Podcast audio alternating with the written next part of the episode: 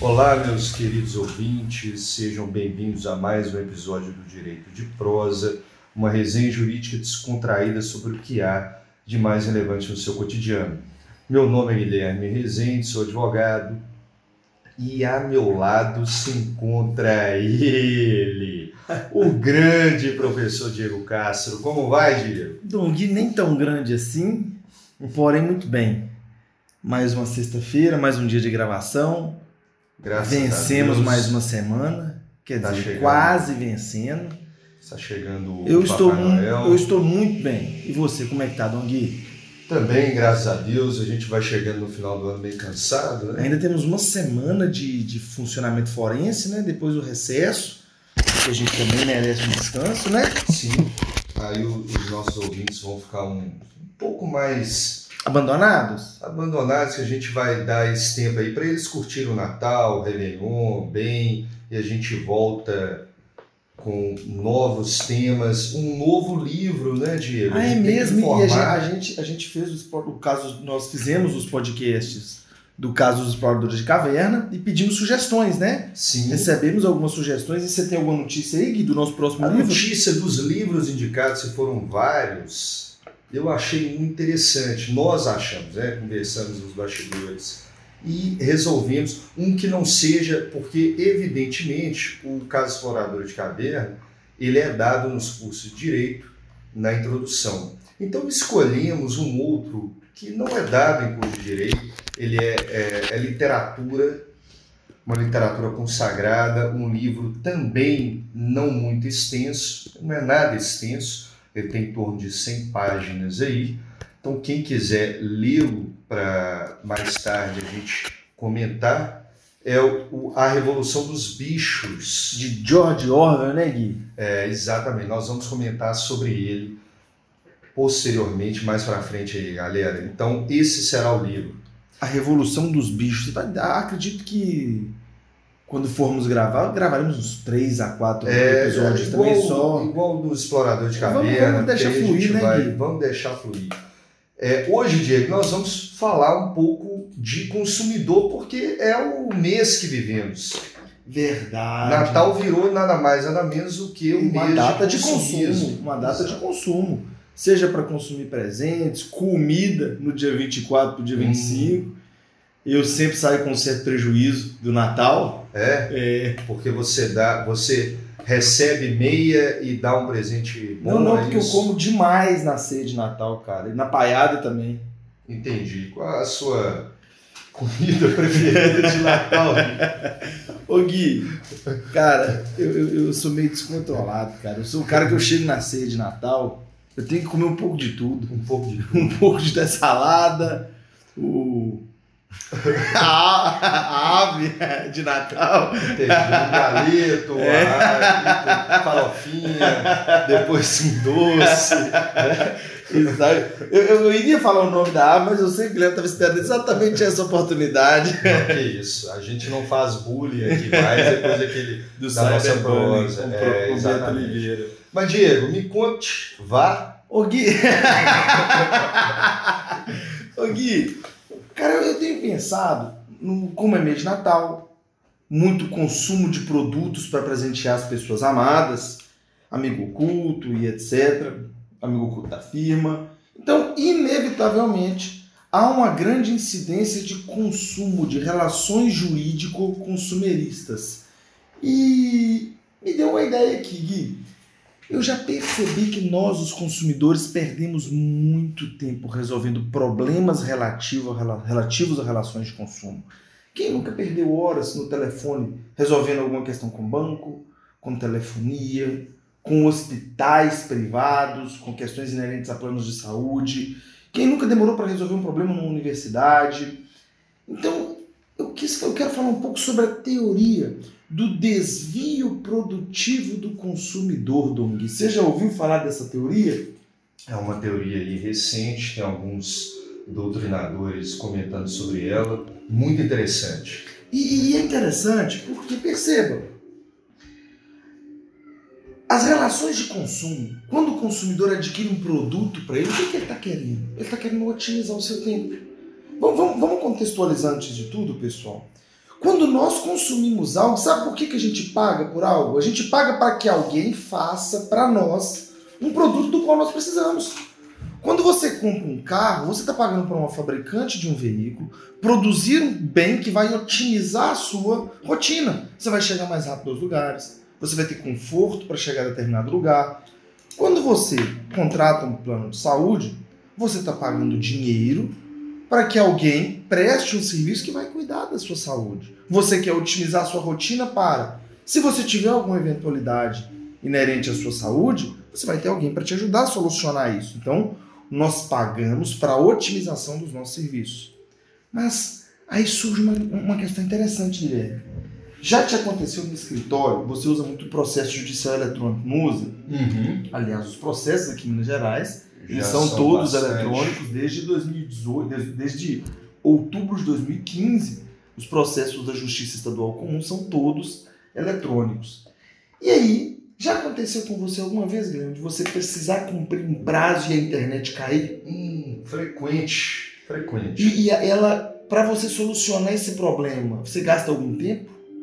Demais, hein? Com a internet é. Você tem que ligar para a operadora, Nossa, aí ouve a máquina, aperta os números, digita o CPF. é, até chegar em alguém, aí esse alguém te envia para outro alguém. Aí esse outro alguém te manda desligar o modem e ligar o modem. É, exato. E isso te leva pouco tempo? Não. Se Você anota inúmeros protocolos, inclusive um cliente que chega até você reclamando de um problema desse tipo, ele apresenta inúmeros protocolos. É, exatamente. E sabe o que é interessante, Guilherme? Enquanto você estava conversando com a moça do autoatendimento da, da internet que estava com defeito, você poderia estar fazendo outra coisa? Claro, Você poderia estar atendendo um cliente? sim, Poderia estar pedindo para o juiz expedir um alvará para você? sim. Então, Poderia, poderia estar também num, num encontro, por que não? é um date. Um date. É. Então, interessante. Você adquiriu uma internet para resolver um problema, mas ela te causou problema e te tirou da produtividade. Sim, O seu tempo é algo precioso? preciosíssimo. Aí Ainda é. mais no mundo de hoje. Que a informação corre de uma maneira absurda. Porque, e por isso que eu trouxe esse, esse, esse, esse assunto da teoria do desvio produtivo do consumidor. Você adquire uma questão, um produto para resolver um problema, um serviço, Uhum. mas ele te cria um problema que tira você da produtividade para resolver esse problema. E aí você que deveria ter sua rotina otimizada por aquele produto adquirido, você tem a sua rotina prejudicada. Você poderia estar produzindo, deixa de produzir para resolver um, um problema relativo a, um a uma má prestação de um produto ou um serviço pelo fornecedor. Olha que interessante. E aí surge a seguinte pergunta: Gui, a perda do tempo gera um dano indenizável? Olha que loucura. Você julga que o seu tempo é algo passivo, ele, ele vale dinheiro? Pois é, Diego. Hoje a gente tem essa ideia, tem esse ditado popular de que tempo é dinheiro. Times money. Time is money. Porque é é um um mundo de hoje. Eu, eu fico pensando o seguinte, é, eu, vou, eu vou devagar um pouco. Eu vou viajar um pouco aqui. Eu fico pensando se essa teoria do desvio produtivo ela seria eficaz em, em outros contextos. Porque eu falo o seguinte, como que surgiu essa teoria? Essa teoria surgiu numa sociedade que tem rapidez, que tem uma celeridade, que busca celeridade, tem pressa. Inclusive a celeridade é um princípio é, processual civil. Tá, tá lá no artigo. Inciso 78, se não me falha, não, do artigo 5 da Constituição. tem na Constituição. É, numa economia capitalista onde exige-se cada vez mais a maior produtividade, diminuição de custo e maior produtividade. Eu fico observando que a perda do tempo muitas vezes se dá numa relação de consumo onde há um monopólio ou oligopólio. Sim. Por exemplo, o banco, que foi o caso. Quanto menor a concorrência, pior a prestação. Pior parece ser é, essa prestação. Claro, a gente está falando dessa relação de consumo. É, eu fico pensando banco no Brasil. A gente tem uns cinco bancos grandes aqui. Inclusive, a Selic caiu mais uma vez. 4,5%, né? 4,5%. Mas o crédito ao consumidor, ao produtor final, vamos dizer assim, ele não cai da mesma maneira. Cadê menos? Se a gente comparar com os Estados Unidos, eles têm mais de 5 mil bancos lá. Inclusive, há uma política de que um banco não poderia atuar em outra região, em outro estado. Tem uma concorrência bem maior. Será que há essa perda de tempo lá em bancos? Não sei, talvez algum ouvinte nosso que costume ir aos Estados Unidos ou more lá possa falar isso. Eu não sei se surgiria esse tipo de, de teoria, mas aqui a gente tem várias leis municipais estabelecendo mais ou menos 15 minutos na fila, né? não só de banco, mas de relação com o fornecedor não de uma só, forma não geral. Só, não só os minutos, mas também a própria qualidade do serviço, de cadeiras para, para pessoas com dificuldade de locomoção, Idosos, Exatamente. gestantes, etc. local adequado de espera. Uhum. É, e, e que não são cumpridos, muitas vezes, em alguns bancos, ou em alguns supermercados, ou, e, e lote, outras situações que você pontuou aí. Eu fico pensando nisso. Foi é, é, uma sociedade que está massificada, está com pressa, e é, é, a economia exige cada vez mais essa produtividade. Ocasionou alguns doutrinadores criar essa teoria do desvio produtivo. Porque é isso, né, Diego? A gente, é, até no lazer, a gente está consumindo alguma coisa Exatamente. nesse, nesse tipo de economia. Então, a- até aí, a gente precisa. O que não há é, é uma coisa que a gente pode. A gente tem indenização por danos morais, mas ele é mais individual, que tem no Código de Defesa do Consumidor, de reparação, de retorno ao status quo, ou seja, de retorno à situação anterior.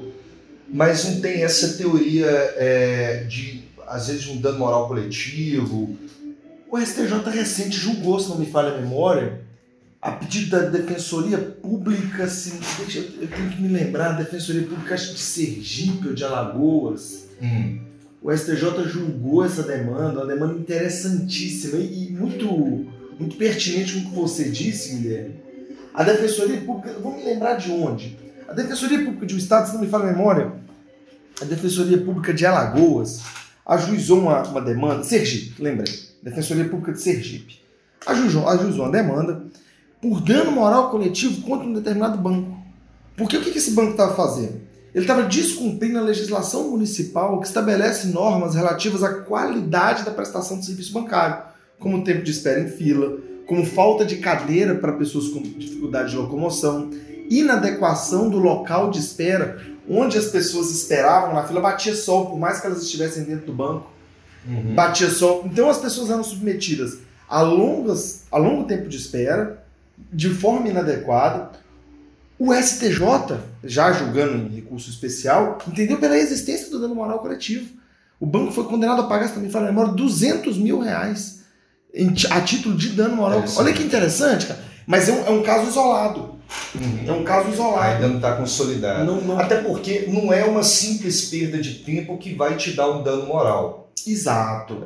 Por- Porque tem aquela diferença entre o mero aborrecimento Sim. e o dano moral efetivo, né? Inclusive a gente faz uma crítica aos juizados especiais que cada vez mais entendem que existe mero aborrecimento nas questões inerentes a danos morais, né? É, cara, e vai mudando, né, Diego? Porque é o seguinte: se um dano é, que poderia ser considerado moral, ele se torna rotineiro, será que lá na frente ele não vai ser considerado um mero aborrecimento? Cara, olha que inteligente. Cara, que ponderação legal que você fez. Vou fazer um comentário de atuação prática da advocacia. Eu percebo em 10 anos de advocacia, Guilherme, o seguinte. Há 10 anos aconteciam determinados atos ilícitos por certas empresas. Algumas empresas praticavam com muita frequência determinados atos ilícitos. E esses atos ilícitos eles eram punidos com indenizações por dano moral relativamente exemplares. Por exemplo, uma inclusão indevida há 10 anos era 10 mil reais. Uma Uhum. negativa de cobertura de plano de saúde há 10 anos era algo em torno de 10 mil reais. Eu tenho percebido o seguinte: o, tribuna, os tribu- o Tribunal de Minas e os tribunais pátrios, os juizados especiais em especial, têm diminuído as indenizações. Mas as mesmas empresas continuam praticando os mesmos atos ilícitos e com voracidade ainda maior. Uhum. Isto significa que, se as indenizações que eram relativamente exemplares não adiantaram, será que indenizações menores vão adiantar? Eu consigo perceber o seguinte: é uma bonificação para o ofensor que continuou praticando atos. É o dano moral, é a responsabilidade civil não cumprindo sua função pedagógica Sim. de educar a sociedade, de educar o ofensor, de evitar a prática de novos atos ilícitos. Mas, vamos voltar um pouco aqui para o campo da responsabilidade pelo desvio produtivo do consumidor ou pela perda do tempo. Eu tenho feito pesquisas, Gui, na jurisprudência interessantes. Eu gosto muito de procurar na jurisprudência casos concretos Uhum. que porque o direito é interessante. O direito tem a norma, seja a norma princípio, seja a norma regra. E, ela, e, e qual é a função do operador do direito? É moldar essas regras e princípios aos casos concretos existentes. Sim. O direito ele não trata casos concretos, ele, ele trata de forma abstrata. Ele não vai dizer, olha, se você tem um celular e ele estragou, vai ter dano moral, não vai. Não, você vai ter que tirar a abstração da lei e aplicá-la à concretude do caso concreto. Seria até humanamente impossível né, estabelecer todos os tipos. E aí eu comecei a pesquisar sobre o tema, quando me veio essa ideia, Gui, os nossos, antes de falarmos sobre a jurisprudência, eu quero. Vamos fazer um- uns segundos de silêncio para os ouvintes escutarem o que a gente está ouvindo, Gui? Ó, é Mozart, né? Mozart, o, o senhor É, é não, que é gentleman. excepcional, né? Não, que isso, O cara. senhor é classe. Que, que isso aqui é um. Que isso, rapaz? Ó, uma sexta-feira. A gente podia tomar até uma cervejinha, né? Demos mole hoje.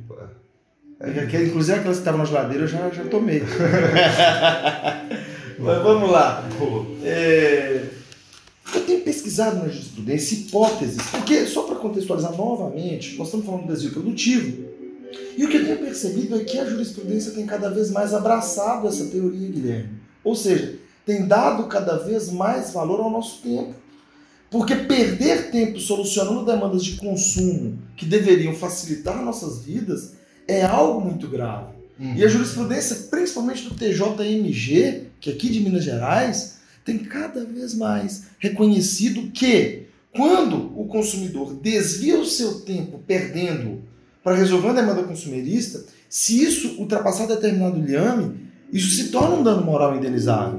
Porque ele poderia estar produzindo, ele poderia estar se divertindo, como você disse, você poderia estar num encontro, você poderia estar conversando com um amigo, você poderia estar dormindo. Mas Uhum. não, você está resolvendo um problema relativo a algo que deveria facilitar a sua vida. Então, eu passei, pra pes- eu passei a fazer pesquisa na, na, na- na jurisprudência acerca de circunstâncias concretas e achamos casos extremamente interessantes. Uhum. Por exemplo, contrato de consórcio. Olha o que aconteceu com o sujeito. O sujeito, ele celebrou um contrato de consórcio, aí você faz o lance, né? Você é contemplado ou não para retirar o seu crédito.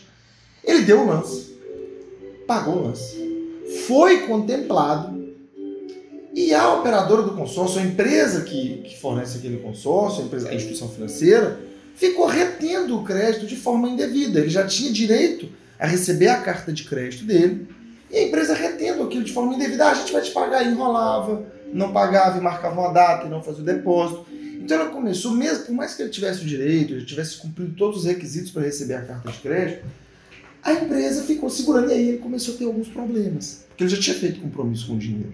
Sim. E além de ter feito compromisso com o dinheiro e estar sendo prejudicado nesse aspecto, ele também teve que ficar ligando, teve que ficar indo até a sede da empresa, ele teve que ficar pagando estacionamento, andando de carro, gastando gasolina. E hoje, se você sai de casa para ir num bairro vizinho resolver um problema, você não gasta menos de 30 minutos, meia hora. Ainda que você Por mais que suponhamos que você saia de casa e ache vaga fácil, lugar seja É. perto, você ainda assim vai gastar muito por baixo de 30 minutos. E ele teve que repetir isso por várias vezes. E aí, Tribunal de Minas, ele ficou muito chateado, esse rapaz, naturalmente. E aí ele entrou, ele, ele ajuizou uma demanda pleiteando a reparação por danos morais pela perda do tempo. Perceba, ele posteriormente veio a receber essa carta de crédito. Mas essa retenção indevida, essa demora no pagamento, além daquilo que estava previsto contratualmente, além de constituir um ilícito contratual que eles descumpriram o contrato, ainda foi plausível, ainda conseguiu, ainda teve o condão de causar a ele um constrangimento no sentido de perder tempo. E o tribunal decidiu da seguinte forma: que o mero descumprimento contratual não gera dano moral, mas o tempo que ele despendeu foi excessivo. Ele passou, o tribunal usou uma expressão que eu achei interessante. Ele passou por uma verdadeira via crucis para conseguir receber algo que ele tinha direito. Sim. É, é- é legal, porque assim, esse exemplo que, que você traz, ele, ao, ao final, o contrato foi cumprido, mas aí o- os nossos ouvintes percebam que o contrato ele não é descumprido somente no objeto principal. Que maravilha. né? Quando você tem um contrato, você tem diversos deveres anexos ao contrato. Guilherme, eu arrepiei. Arrepiou? Você está falando dos deveres anexos inerentes à boa-fé A objeto. boa fé. Ô, gente, o Guilherme não é só mais um rostinho bonito. Ele é muita cuca no lance, viu? Mas é, é- é exatamente isso que os ouvintes, por exemplo, percebam que ele recebeu ao final o prêmio, a carta de crédito, mas esse consórcio ele demorou tanto, deu tanto uma morosidade excessiva na liberação desse crédito que ele descumpriu deveres anexos de, de- de Lealdade. lealdade, de boa fé. Transparência, honestidade, cooperação. Exato. Quando a gente tem. é, é, a gente faz um. E a gente, na nossa relação cotidiana, agora no Natal, enfim, a gente tem diver, faz diversos contratos, seja é, é, tácito ou não, a gente deve ter uma postura, o fornecedor principalmente, de que só fornecer o produto ou o serviço não basta. Ele precisa cumprir, ele precisa ser leal nesse, nesse aspecto. E, e interessante, você tocou num ponto muito legal. Porque, olha, olha só, o- a- jurisprudência do TJMG é pacífica no seguinte sentido: olha, o mero descumprimento contratual não gera dano moral. Por exemplo, Guilherme, por exemplo, Guilherme, se eu te devo um dinheiro e não pago, você tem o direito de cobrar o dinheiro, mas isso naturalmente não vai gerar dano moral de imediato. Agora, se um contrato de consórcio te deve a carta de crédito, não paga e fica retendo e você fica tendo dor de cabeça, esse constrangimento extra, esse tempo que você perde, ele sim gera dano moral. Então você tem direito não só a fazer com que a empresa cumpra o que ela prometeu, mas também a te pagar uma reparação por danos morais. E tem outros casos, e olha só, eu acho interessante, eu vou, agora eu vou ler esses líderes, parte da decisão, da emenda desse julgado, que é o seguinte, abram aspas, a morosidade excessiva na liberação do crédito, referente ao contrato de consórcio do qual participa o demandante, configura conduta ilícita e abusiva pela administradora do grupo de consórcio. A retenção indevida do crédito, obrigando o participante a utilizar seu tempo útil para reaver o crédito que deveria estar à sua disposição, configura desvio produtivo do consumidor passível de configurar dano moral. Olha que interessante, tem mais casos, esse é só um dos casos muito interessantes. Tem um, tem um caso tem muito legal também, Gui, e esse aqui é muito ilustrativo. O sujeito comprou um carro, comprou um carro, 110 mil reais o carro, um carro caro. O carro veio com um vício oculto, ele mandou para garantia, e o carro ficou sem. Ah, a peça não chegou, a peça não chegou, e ele foi ficando sem carro um mês, dois meses, três meses, não forneceram carro reserva, e ele tinha que ficar indo atrás, tinha que ficar ligando, tinha que ficar procurando, tinha que ficar perdendo tempo, nada de o carro ficar pronto, nada de ficar disponível para ele. O Tribunal de Minas entendeu da mesma forma que há o dano moral por desvio produtivo do consumidor. Tem outros, tem inúmeros exemplos. Tem um que eu achei muito curioso, Hum. que é o de um refrigerador. O cara comprou uma geladeira. Na verdade, geladeira não, um freezer, não, um refrigerador adquirido para casa dele. E o produto não foi entregue. Ele comprou pela internet, o produto não foi entregue. E ele ficou tentando, insistindo, manda mensagem, um grande site, inclusive, parece que venderam e, e tinha acabado o estoque, ficaram enrolando ele. E o tribunal entendeu, peraí, vamos levar em conta duas coisas. Um refrigerador, a pessoa que compra um refrigerador é para quê? Para acondicionar comida Uhum. Ou cerveja. ou cerveja, que é algo que a gente vai ingerir também Uhum. e é um bem essencial. É essencial. A comida é muito mais. Aí. Até porque a cerveja tem que estar acompanhada do tira-gosto.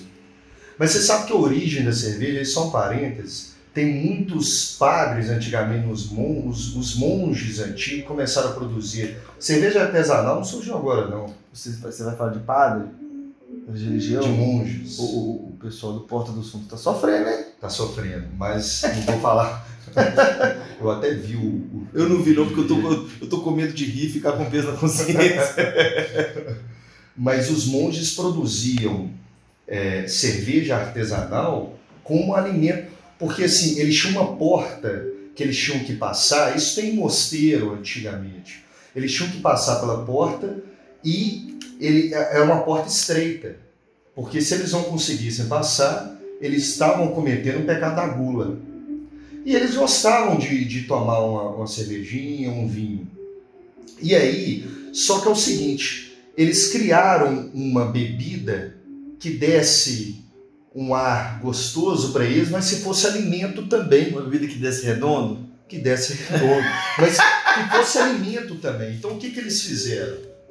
Eles criaram a, a cerveja artesanal, produziram é, é, com bastante fermento e comida e passaram a beber. Os monges bebiam e aí servia como bebida e como alimento também. Então a cerveja é um alimento. Que legal, cara. Fecha é, é o que eu parênteses. falo, que o Gui é muita cuca no lance. né? Oxi. Tem lógica um trem desse, não.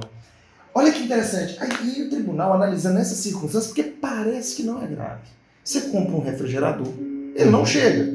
Só que aí você começa a insistir, insistir, ser enrolado, e você liga, protocolo, você manda e-mail e nada.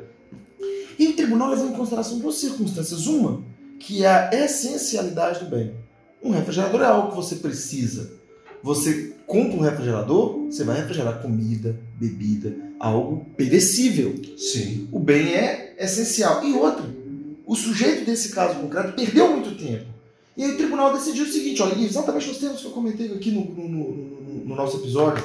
O inadimplemento contratual, ainda quando atinente à ausência de entrega do produto, não gera por si só dano moral. Todavia, se o fornecedor tempestivamente procurado pelo comprador se nega a resolver o problema, impondo verdadeira via cruzes ao consumidor para poder desfrutar do bem, essencial ao seu cotidiano, ou mesmo ter restituído o seu dinheiro, fica configurado dano moral. Então, se por exemplo você comprou algo, Guilherme, a empresa não te devolve, não te, não te enviou, isso não é dano moral. Você tem direito a pegar seu dinheiro de volta.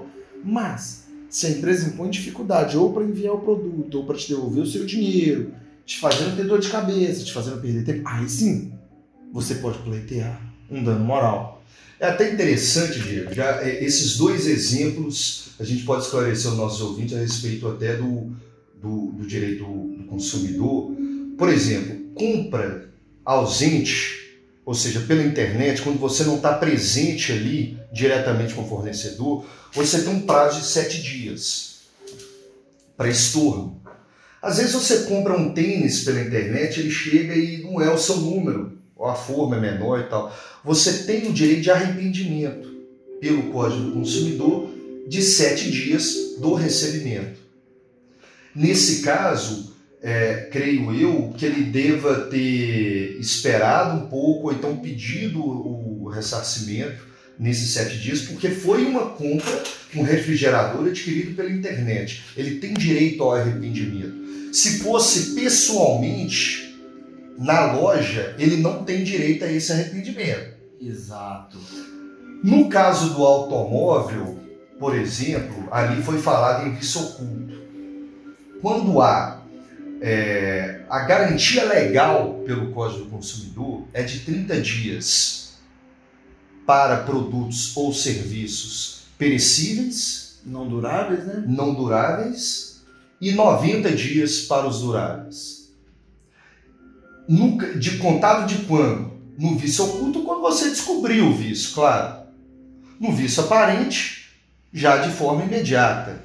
Você recebe um automóvel que ele vem todo riscado, ele é zero. Você recebe um celular e ele está com a tela trincada. Isso é um vício aparente. Agora, um vício oculto, sei lá, tem um, no câmbio lá, descobriu-se depois Que quando sobe um determinado morro, o carro não tem força é, suficiente. tem força, temperatura Quando chove, pinga dentro do carro. É, seria um vício oculto. Exato. Não dá. A partir daí ele tem um direito, uma garantia legal. Aí eu estou falando de uma garantia é, obrigatória, porque tem a garantia contratual que o fornecedor pode dar. Inclusive, os, os fornecedores geralmente vendem a ideia de garantia de um ano. É, Quando você lê as letras miudinhas, são, é é uma garantia de nove meses, que é Exato. acrescida à garantia de três meses obrigatória do código. o que poderíamos até reclamar do, do direito de informação. Exatamente, violação ao dever de informação ao decorrente dever da de boa informação. Exato. Então tem esse tipo de garantia, uma garantia legal. Esse, o, o outro exemplo que você trouxe do automóvel, ele devia estar no prazo da garantia, foi até o fornecedor, exigiu e o fornecedor demorou. Não deu nem um automóvel, como alguns seguros costumam dar, né? Um automóvel de, de reserva.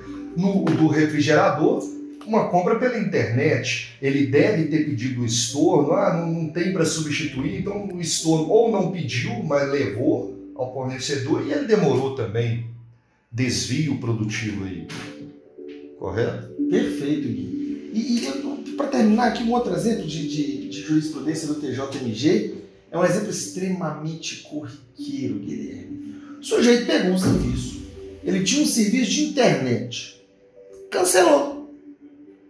Depois que ele cancelou, meses depois, começou a receber cobranças indevidas e ligação do serviço, do débito, e teve o nome incluído no Serviço de Proteção ao Crédito, que é o SPC, SCPC, Serasa. E ligava, tentava resolver, ligava, tentava resolver e nada. O tribunal falou: olha, peraí, cobrança indevida decorrente de serviço já cancelado, que causa essa perda de tempo para o indivíduo, dano moral também. Nesse caso, ele recebeu dano moral tanto pela inclusão indevida, quanto pela perda do tempo, pelo desvio produtivo do consumidor. E aí eu fico pensando, e aí já talvez chegando na reta final do nosso episódio, eu fico pensando, tem, tem, duas reflexões que eu quero fazer. A primeira é que você consegue vislumbrar assim de, de, de tapa, sem, sem pestanejar, hipóteses em que você perde tempo como consumidor? Olha, aconteceu recente comigo.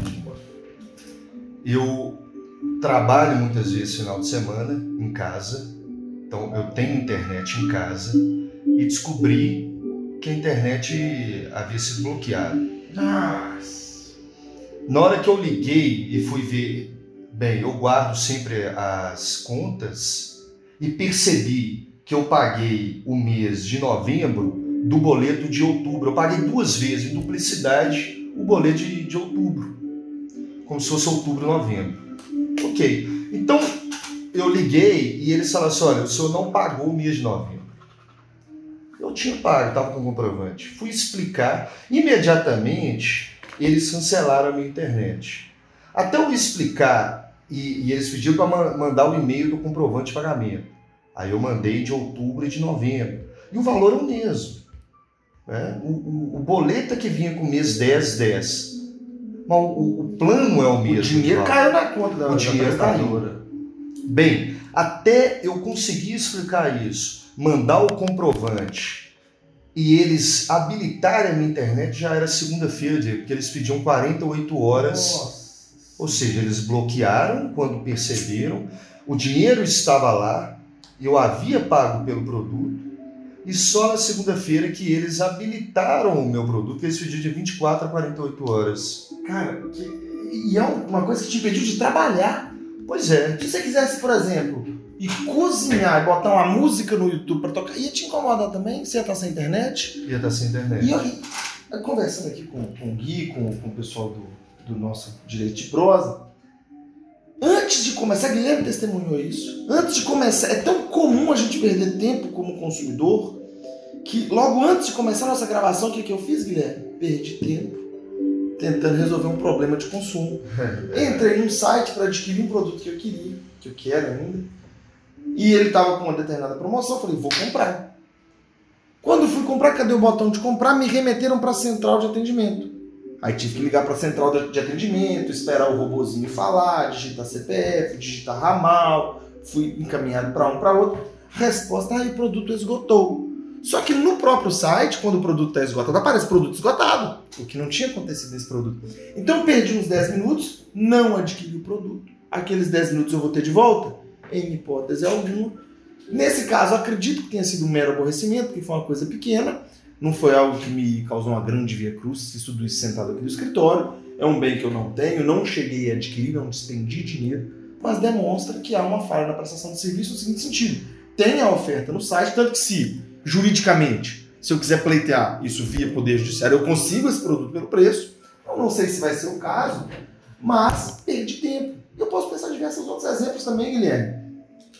Quando o sujeito tem negado um serviço de saúde, quando por, uma, por um plano de saúde, consigo pensar também em circunstâncias de ah, olha o que aconteceu comigo. Gente, isso é muito verdade. Eu, certo, durante um determinado tempo, fui remunerado por um banco. Vou citar o nome do banco. Pelo Santander. Citar? Vou citar. Vou citar porque é um ato ilícito. Os processos são públicos. Também nem, nem foi processo sobre isso. E atos ilícitos praticados pelo Santander tramitam na Justiça a torto e direito, não só do Santander, como de diversos outros bancos. E todo mês debitavam 27 reais da minha conta. Caiu o salário, debitavam 27 reais. Eram, eram taxas que eu não devia. Aí o meninote, no primeiro mês, devia ter uns 22, 23 anos, fui ao Santander, fiquei 40 minutos na fila. Nota é muito tempo isso. Né? Tem, mas muito tempo, cara.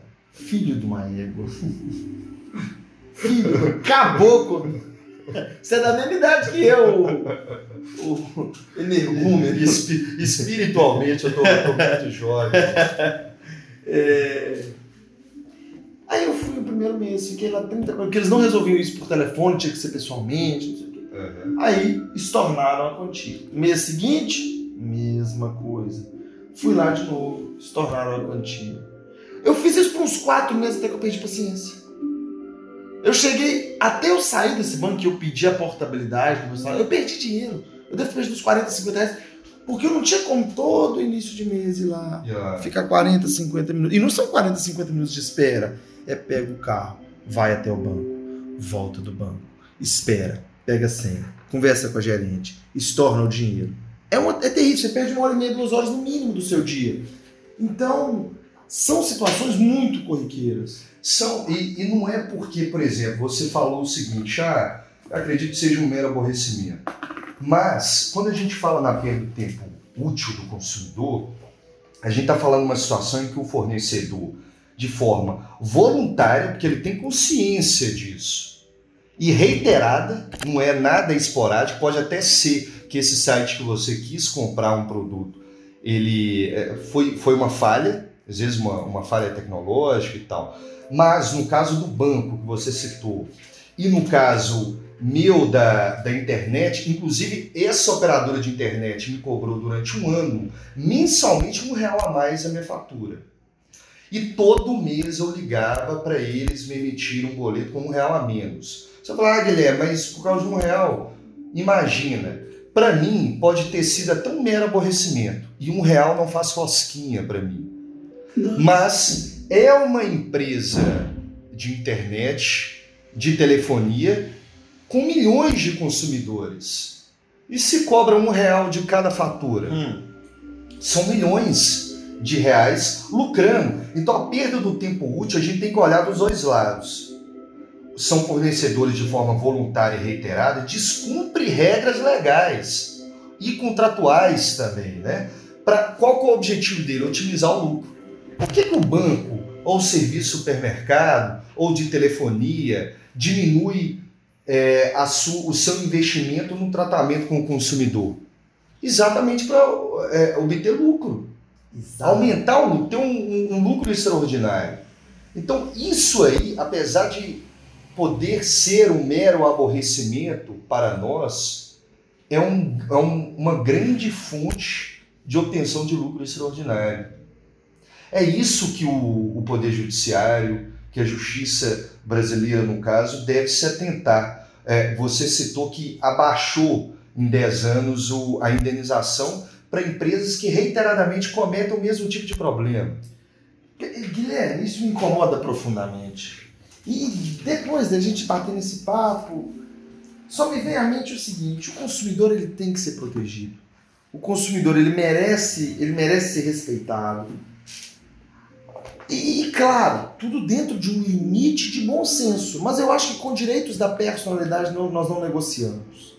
E o tempo é um direito da personalidade. Olha que interessante. Uhum. Eu, eu, eu, ontem, ontem aconteceu, foi um dia muito atarefado, como tem sido geralmente nesse final de ano.